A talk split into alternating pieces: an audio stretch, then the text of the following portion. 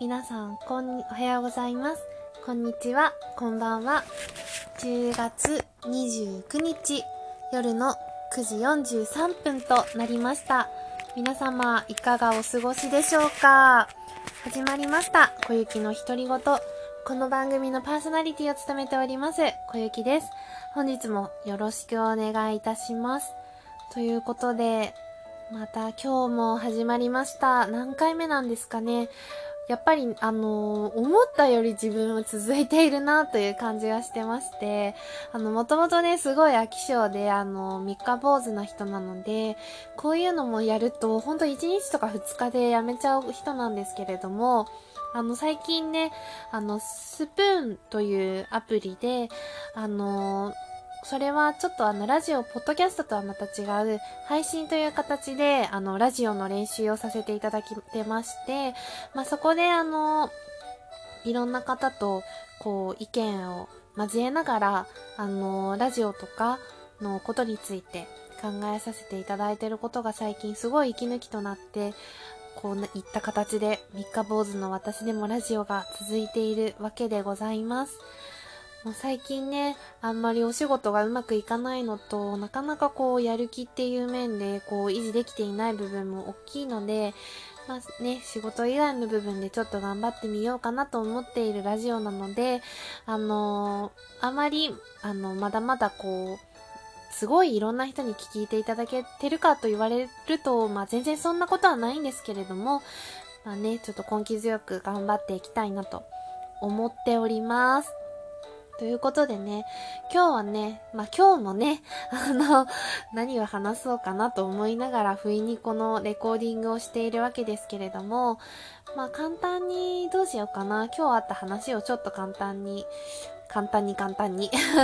させていただきますと、まあ、今日はね、実はお客さんのところに行きまして、そこのお客さんがあの水産業者の、水産の卸業者の会社さんだったんですけれども、そ、そこでね、あの、ちょっとお魚の試食試食をさせていただきまして、銀行員がですよ。ちょっと私もね、びっくりしましたし、お客さんでも、いや、まさかね、銀行員になってこんなお魚を食べるとは思わなかったでしょうって言われたんですけれども、まあ、あの、ちょっととお客さんのことを知るっていう上で、あの、お魚を出していただきまして、食べさせていただきた、いただいたんですけれども、もうとっても美味しくてですね、もうなかなかね、あの、OL の女子の、あの、一人暮らしって、その魚を食べる機会があんまりないんですよ。まあ、簡単に調理できるのが結構お肉だったりとかする。まあ、私はね、よく逃げちゃうのは冷凍食品とかなんですけど、なかなかそれで焼き魚って食べれないので、あのー今回ね、お客さんのところにで、あの、取れた、あの、新鮮なお魚を、あの、お客さんが、事務所で焼いてくださいまして、あの、それを食べさせていただいたんですけれども、もうね、油がすごい乗ってて、あの、ホクホクで、食感もいいし、味も素敵だし、もう本当に、あの、お魚、いいなぁと感動した時間でございました。やっぱりね、あの、私は結構その、視点の中にいることが多いので、こう、なかなかお客さんのお仕事とか、お客さんの顔とかを、あの、こう、見る機会というか、があんまりないので、すごい、あの、貴重な体験をさせていただいたなと思いますし、やっぱり銀行のその融資っていう面は、その企業さんのこう力となって下支えしているような、あの、立場になってるんだなということをすごい感じました。ということでね、今日もお仕事頑張ってきたよというご報告でございました。それではね、あのーまたちょっと次、あー ちょっと今日は調子が悪いんですけれども、あのーまたね、皆さんとこういろいろこうお話をしたいなと思っておりますので、あのメールの方募集させていただきます。トークテーマは何でもいいですので、あのお気軽にぜひよろしくお願いします。ということで、メールアドレスの方をお伝えします。メールアドレスはですね、あのー小文字で、小雪と数字で55、アットマーク、gmail.com、小文字で、KOU は、KOYU、kito 小雪と、その後に数字の55で、アットマーク gmail.com となっております。ということで皆さんぜひ、どしどしご応募お待ちしております。よろしくお願いいたします。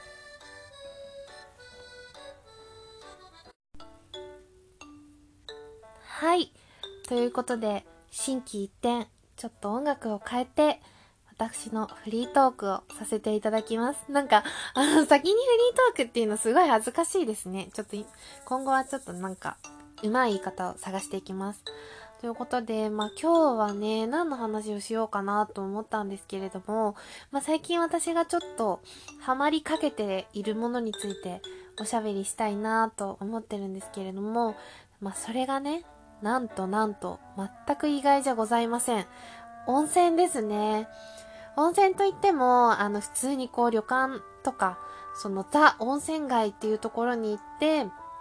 温泉を入るわけではなくてですね、本当にあの大衆浴場で、温泉テーマパークとも言うのかな？あの、温泉が何個かあって、で、露天風呂もちょっとついてて、で、あの、サウナとかも、あ、一式あるようななんだろう、温泉を一通り味わえるような、あの、場所に行くことに最近ハマっておりまして、前もね、西新井の方の、ちょっと名前忘れちゃったけれども、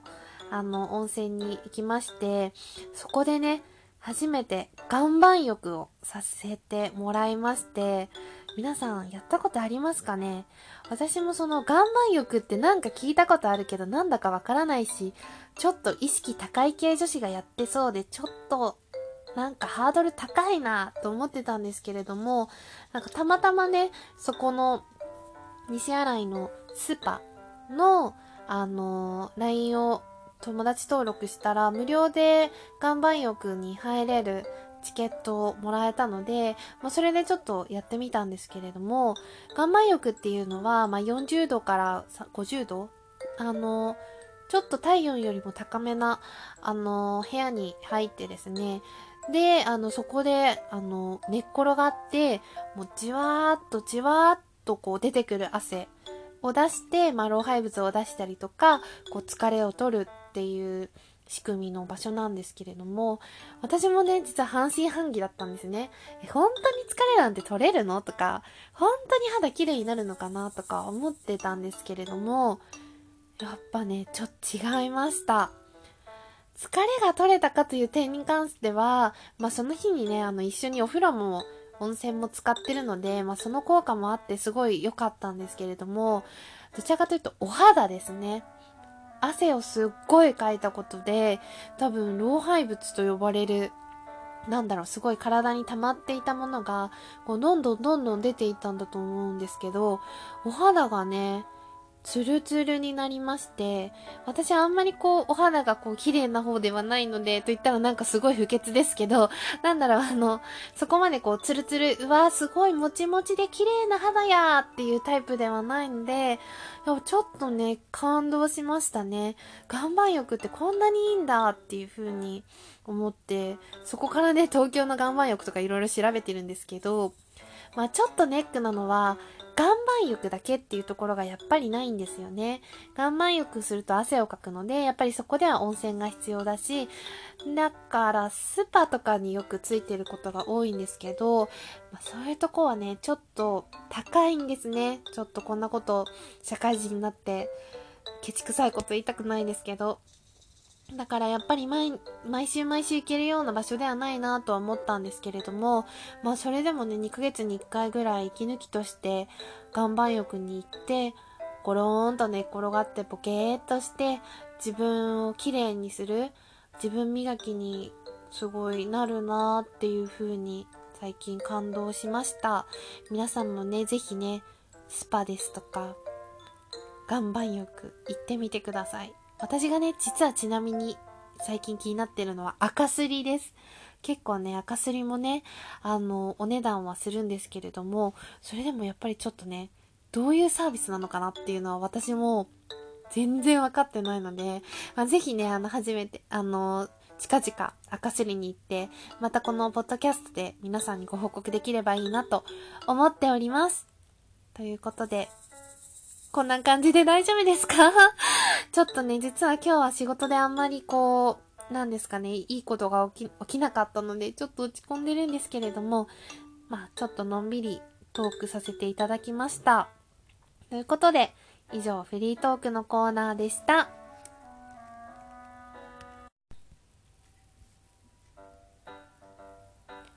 はい。ということで、また曲を変えてみました。今度はですね、小雪やニュースを切るコーナーでございます。ということで、今少し簡単に調べさせていただきまして、1個ニュース探しました。題名、ニトリ、鳥貞。あ読めません鳥貞でいいんですかねに TOB 実施と発表。DCM と異例の争奪戦ということで、あの、家具製造販売大手のニトリホールディングスが、ホームセンター中継の取り定に対して株式公開買い付け TOB を実施し、完全子会社化を目指すと発表いたしました。ということで、まあ私実はあの、毎日さらーっと日経新聞を読んでるんですけれども、その中ででもね、ちょっとは、ちょっとどころじゃなく結構話題に、あの、上がっていたものだと思うんですけれども、あの、鳥貞、鳥貞、ちょっと読み方間違ってるかもしれないんですけれども、鳥貞がね、あの、DCM とニトリと、こう、取り合いになっておりまして、まあ、というのもね、あの、ニトリ最近調子が良くてですね、あの、コロナの関係で、あの、人がお家にいることがすごい多くなったので、お家の家具とかを来る方がすごく増えたんですね。ということで、なんとなんとニトリはですね、結構業績が良くてですね、まあ、そういう勢いもあって、おそらくその TOB を仕掛けたんじゃないかなと、私は勝手にこう思っているわけです。で、DCM さんも、は、ホームセンターのホーマックなどを運営してらっしゃるんですね。なるほど。なぜこう、ニトリと DCM が戦ってニトリが勝ったのかは、知識不足でいまいちわかりませんが、まあでもこう、日本企業もこういったちょっとこう、あの、厳しいじゃないですけれども、こういった激しいその TOB とかをするのって今まであんまりなかった記憶があるのでなんかすごいあの元気というかあの日本企業にしてはこう動いているような印象を与えられました。すごいポンコツで申し訳ありません。ということでね、ちょっと私の勉強のためにもこのコーナーでちょっと難しいニュースを取り上げて、あの、紹介しているようなものになっております。おい、間違ってるぞとか、自分はこう考えるよとかがあれば、ぜひメールをよろしくお願いいたします。ということで、また言いましょうか。メールアドレスをお伝えいたします。小文字で小雪と数字で55アットマーク gmail.com 小文字 koyu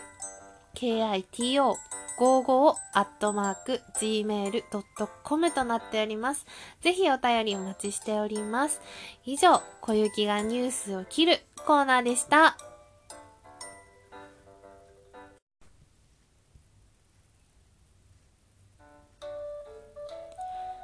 い。ということで、皆様、14分ほどの軽いトークとコーナーを聞いていただき、誠にありがとうございました。今日はね、ちょっとあんまり調子が 良くなくてですね。まあ、ただこう皆さんにこういろいろまた私の配信を聞いていただきたいなと思うのと、やっぱり自分の中でこう続けていくことがこう力になっていくんじゃないかなっていう思いもあって、頑張って頑張っ、自分で頑張ってっていうのはないですけど、あの頑張って、あの、ポッドキャストの配信をさせていただきました。ちょっと聞きにくいなと思ったところもあったかと思いますが、ちょっと私もね、実はこのポッドキャスト、あの、通勤中とかに聞き直して、ああ、こういうことがダメだな、ここがもうちょっとこう言えたらよかったな、とか、一人反省会を繰り広げておりますので、ちょっとね、いろいろ改善点を自分の中でも皆さんでも、あのー、気づかせてもらって、あのー、もっともっとラジオとかフリートークが上手になれるように頑張っていきたいと思います。ということでね、そろそろ15分が経ちますので、本日は以上とさせていただきます。公式の Twitter やメール、えっ、ー、と、スプーンのアカウントがございますので、気になった方はぜひそちらもフォロー、メール送る、聞いてみる、などしてみてください。ということで、以上、小雪な子の独り言終了となります。パーソナリティの小雪がここまでああ、なんて言えばいいんでしょうね。ここまでご案内いたしました。ということで、またよろしくお願いします。バイバーイ。